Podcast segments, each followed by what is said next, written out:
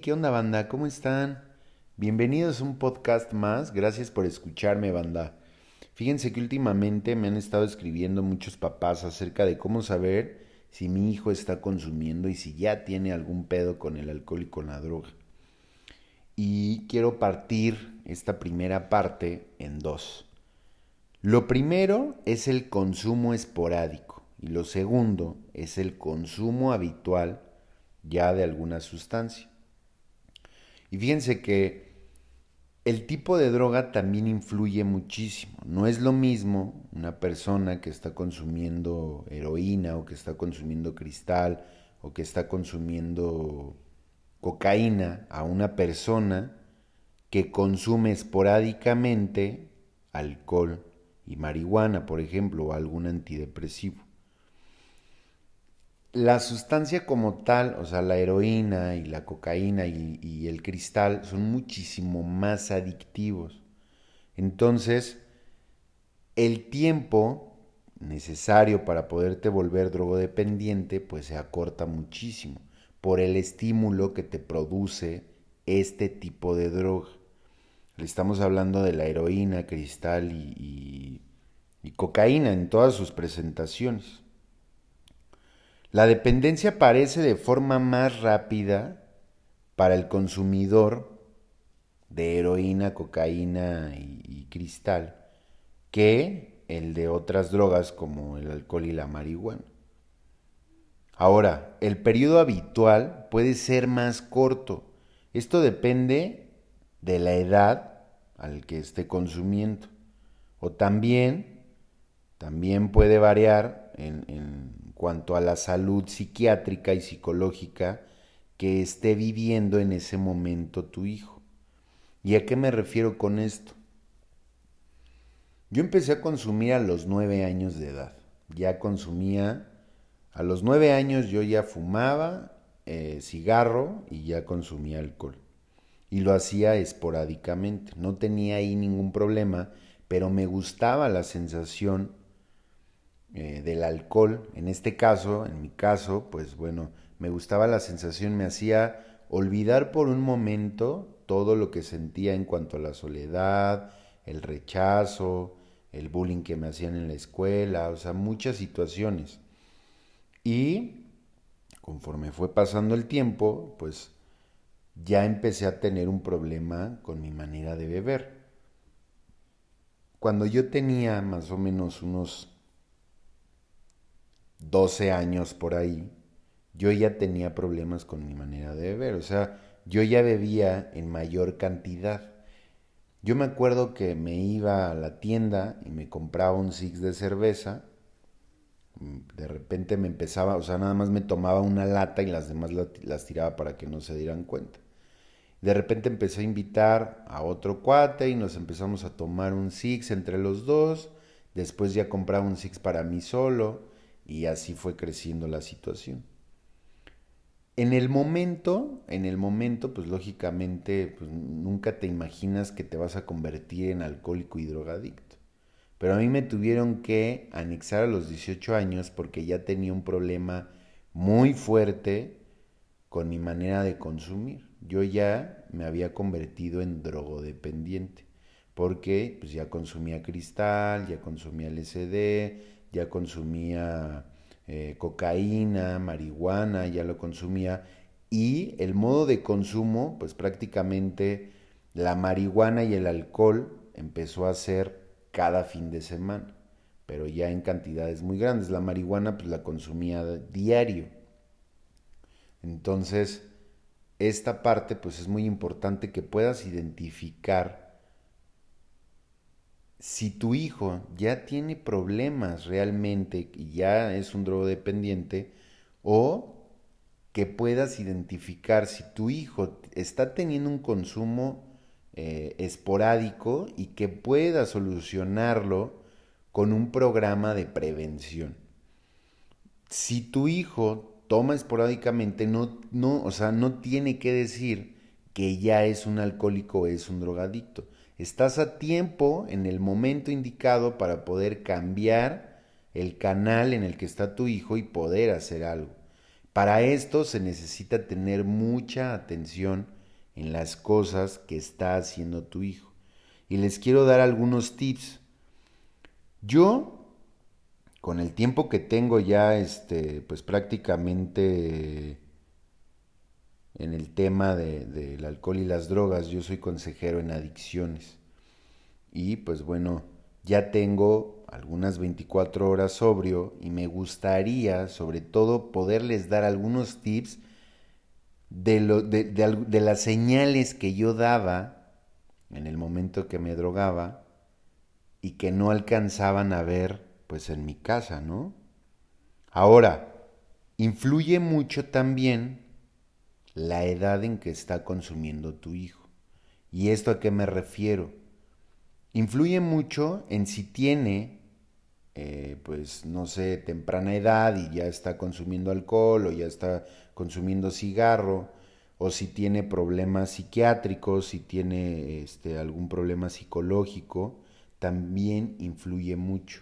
Cuando tú estás con los cuates, sin que, o sea, que pides permiso en tu casa, te vas con los cuates y de repente con uno, con uno, que diga, vente, mira, es que compré unos cigarritos o le saqué un cigarro a mi papá y de repente ese cigarro se convierte en una cerveza y de repente esa cerveza se convierte en un porro y ándale, no seas puto, mira que todos lo vamos a hacer. Con una persona, con un amigo que tengas que haga eso, pues te puede abrir la puerta para poder conocer muchísimo más cosas. Entonces, mi consejo, una es que puedas saber en dónde está tu hijo en todo momento, que puedas saber y conocer a los amigos de tu hijo realmente, ¿no? O sea, no, no sirve de nada que le digas a dónde vas, que te diga con Héctor y no sabes absolutamente nada de quién es ese tal Héctor, ¿no? Entonces, a mí, me a mí me diagnosticaron bipolaridad hasta los 22 años más o menos. Y una vez que estaba platicando con el psiquiatra, me estaba explicando que lo más seguro es que yo desde los seis años ya tenía bipolaridad.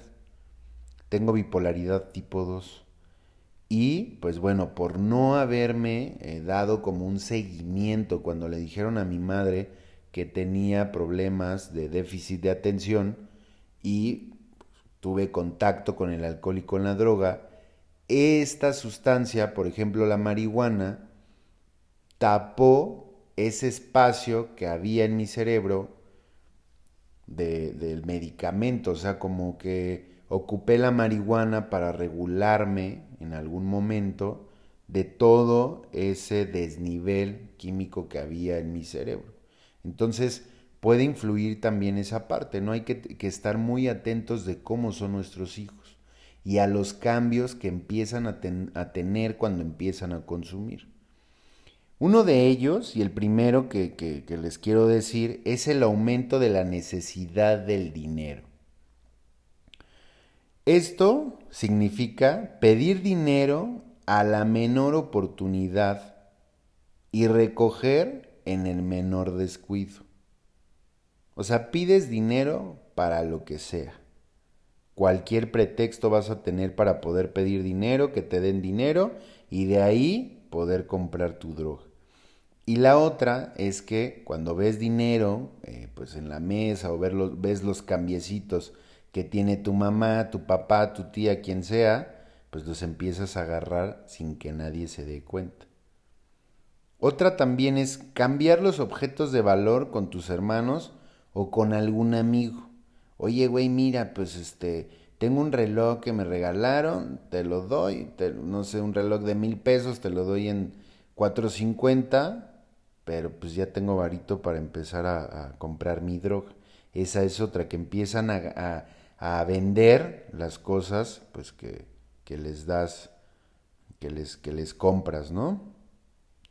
La otra es que los mandas a la tienda o las tortillas o por lo que sea y se quedan con el cambio.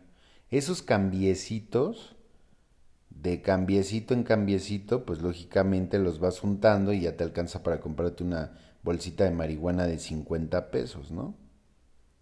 La otra es acudir a parientes, el que sea, abuelos, tíos, etcétera, con necesidades urgentes de dinero. O sea, llegas y, ¿sabes qué, tía? La neta es que, pues, o sea, me quiero comprar unos tenis, la neta es que me gustan un chingo.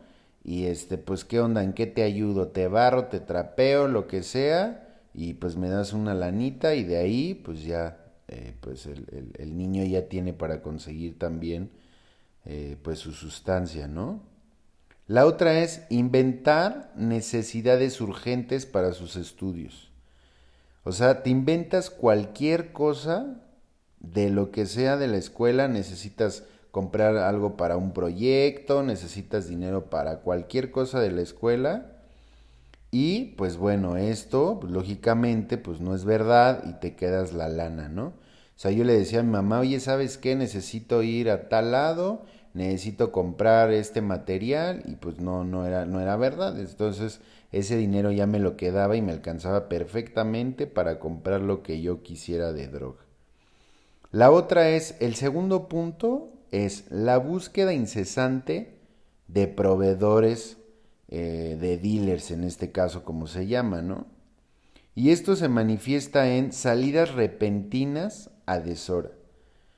O sea, cuando menos te das cuenta, tu hijo ahorita vengo con permiso, se sale y va a comprar su droga. Entonces, estamos hablando de estar siempre al pendiente del teléfono.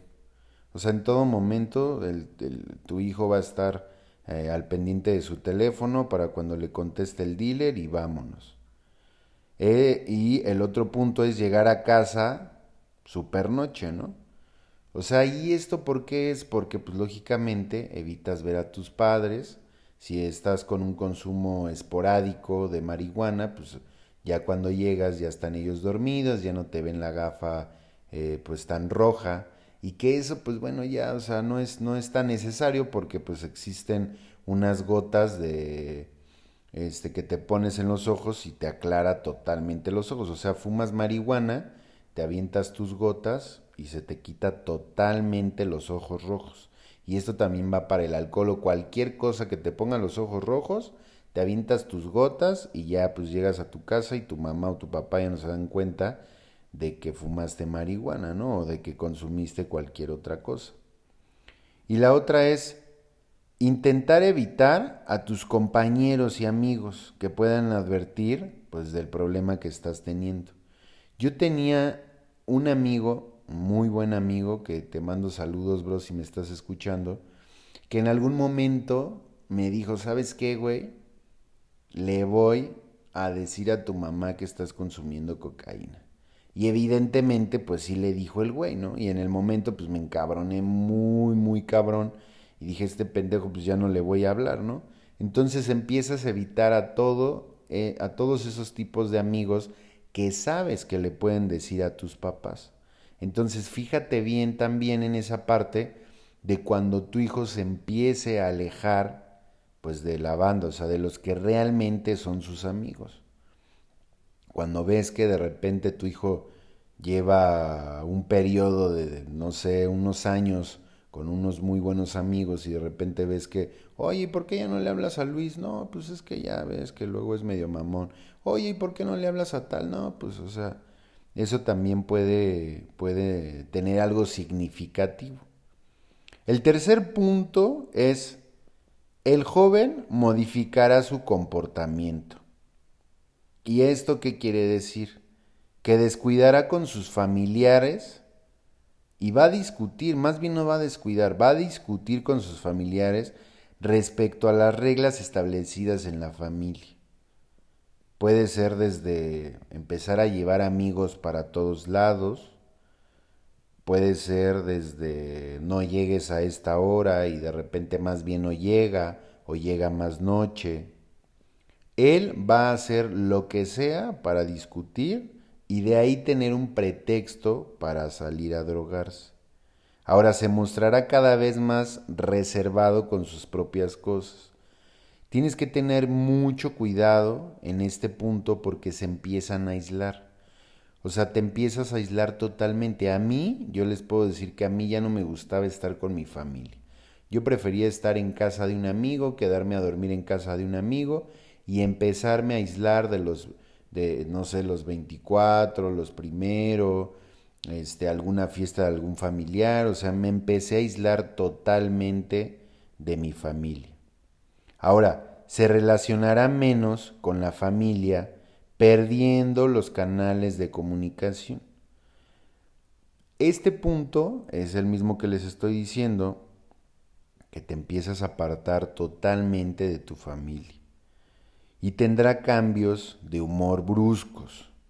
Lo mismo está simpático o está agradable o puede estar atento a que si se muestra totalmente agresivo, se muestra de un humor totalmente, este, eh, pues, de mal humor simplemente, ¿no? O sea, de, de repente puede estar súper agradable y ser así, ay, hijo chistoso, y de repente ser amable y así, a de repente estar discutiendo todo el tiempo con los hermanos, estar discutiendo todo el tiempo con la mamá, no le puedes decir nada, se exalta luego, luego. Estos cambios es debido a la droga. La otra es, no podrá conciliar el sueño. Va a tener muchos cambios en su manera de dormir. También dependiendo la droga, ¿no? Y una de las, de, una de las cosas importantes también, una de las señales, es que va a empezar a descuidar su aspecto personal. O sea, tú lo vas a ver que ya no se baña tanto, que ya no se baña todos los días, vas a descubrir de repente que se empieza a dejar el pelo largo, que empieza a dejarse igual y hasta las uñas largas, o va, va a descuidar totalmente su aspecto personal. Y la otra es, se convertirá en un gran manipulador de la familia. Y esto es buscando todas las situaciones que le conduzcan al consumo. Va a pelear de cualquier cosa porque lo que él necesita son pretextos para poder consumir. Va a poder pelear con quien sea de la familia y esto le va a dar motivos para poder salir a consumir. Entonces, hay que tener mucho cuidado y saber poder identificar más que nada en qué periodo se encuentra tu hijo. A mí, y principalmente eh, pues a mí me gustaría poderles dar herramientas. O sea, ok, ya identifiqué que mi hijo está consumiendo esporádicamente, ahora, ¿qué vas a hacer? Yo sé que puede ser difícil, te lo digo como hijo porque vi lo mucho que le costó a mi mamá, lo mucho que le costó a mi pareja también, el poderse, el poder aceptar principalmente que tienes un hijo con esa problemática o que tienes un hijo que ya está fumando marihuana o que tienes un hijo que ya está fumando cigarro, o que tienes un hijo que ya está consumiendo alcohol. ¿Qué vas a hacer? Tienes que saber reaccionar. Lo primero es no bloquearte. No bloquearte y no hacer alarmante esto. O sea, tienes que actuar y no empezarle a contar a, a a tu mamá, empezarle a contar a todo mundo de que tu hijo tiene problemas. Esto lo tienes que solucionar rápido. Esto lo tienes que solucionar rápido y lo que yo te recomiendo es que puedas meter algún tipo de terapia preventiva para el consumo de esta droga. Y tienes que darte cuenta de qué problemática tiene tu hijo, si es psicológica y por qué está usando esa sustancia, o si es psiquiátrica. O sea, que necesite algún medicamento y que esté usando la sustancia para, para calmar, ¿no? Como en mi caso, pues la bipolaridad. Ahora, si tu hijo ya tiene un consumo recurrente, o sea, que ya lo hace más seguido, ahí ya es otro tipo de atención. Y hay muchos tipos de atención, o sea, lo principal, lo principal es ayudarlo con amor, no reclamarle por lo que está haciendo, sino ayudarlo con amor a que pueda dejar de consumir.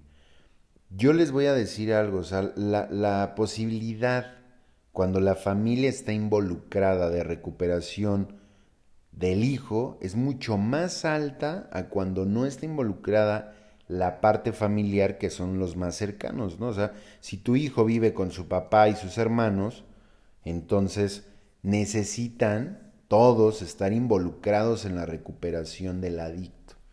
Todos necesitan estar este, eh, involucrados en este caso para que sepan cómo poder actuar. Porque en estos casos, pues ya eh, se empiezan a ser manipuladores, y es que tú, cuando yo era chiquito, y es que a mis hermanos, y es que mi papá, y es que mi mamá siempre ha preferido. Entonces empieza la manipulación y, y, la verdad es que nos hacemos expertos en la manipulación con tal de conseguir el poder drogarnos. Ahora, ya identificaste, ya sabes si tu hijo está en un consumo eh, espontáneo, si está en un consumo ya recurrente. Si está en un consumo recurrente, ¿qué vas a hacer? ¿Cómo lo vas a solucionar? Lo más recomendable es, una, que involucres a la familia. Dos, que conozcas los centros de rehabilitación que hay. No estoy hablando de anexos, estoy estamos hablando de centros de rehabilitación. El adicto, cuando deja de consumir, pasa por un síndrome de abstinencia. Este síndrome de abstinencia es el periodo en el que el cuerpo se desintoxica físicamente. El cuerpo se, desintoxica en un periodo más o menos de unos de un mes más o menos dependiendo la droga pero está el consumo psicológico, o sea, ya está la dependencia psicológica que tienes a la sustancia, por eso se recomienda siempre que sea de tres meses, porque en un mes desintoxicas el cuerpo y lo que sigue ya es lo emocional.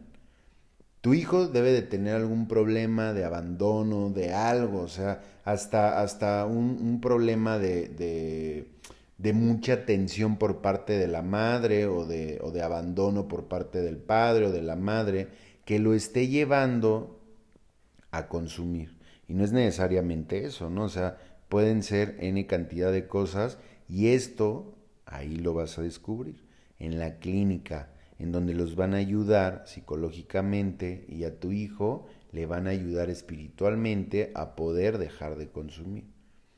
Nosotros, BIN AC, somos una asociación sin fines de lucro que ayudamos a las personas, en este caso, una, en la prevención de las adicciones. Tenemos talleres, manejamos talleres, eh, se le da a todo tipo de público y tenemos también talleres ya eh, eh, para personas adictas como prevención de recaída, como este, pues ya otros, otros tipos que si se meten a nuestra página en Facebook, estamos como Power C, pues ahí van a descubrir todos los, tipos de, de cursos que tenemos.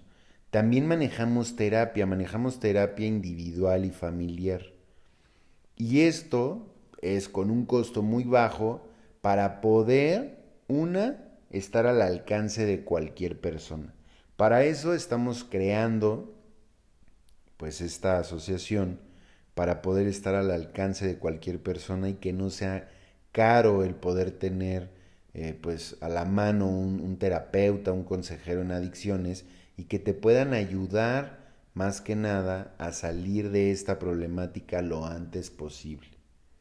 Estamos las 24 horas del día, los 365 días del año. Entonces, si conoces a alguien o si tu hijo tiene problemas con su manera de consumir o si es un, consumo esporádico, contáctanos y nosotros te podemos ayudar. Pues bueno, espero que, que haya servido de algo este podcast, que les sirva de algo con una persona que pueda, que, que, pueda ayudar, que podamos ayudar, con eso nos basta. Les mando un fuerte abrazo, mi nombre es Yemal y pues bueno, estoy para servirles. Un abrazote, banda.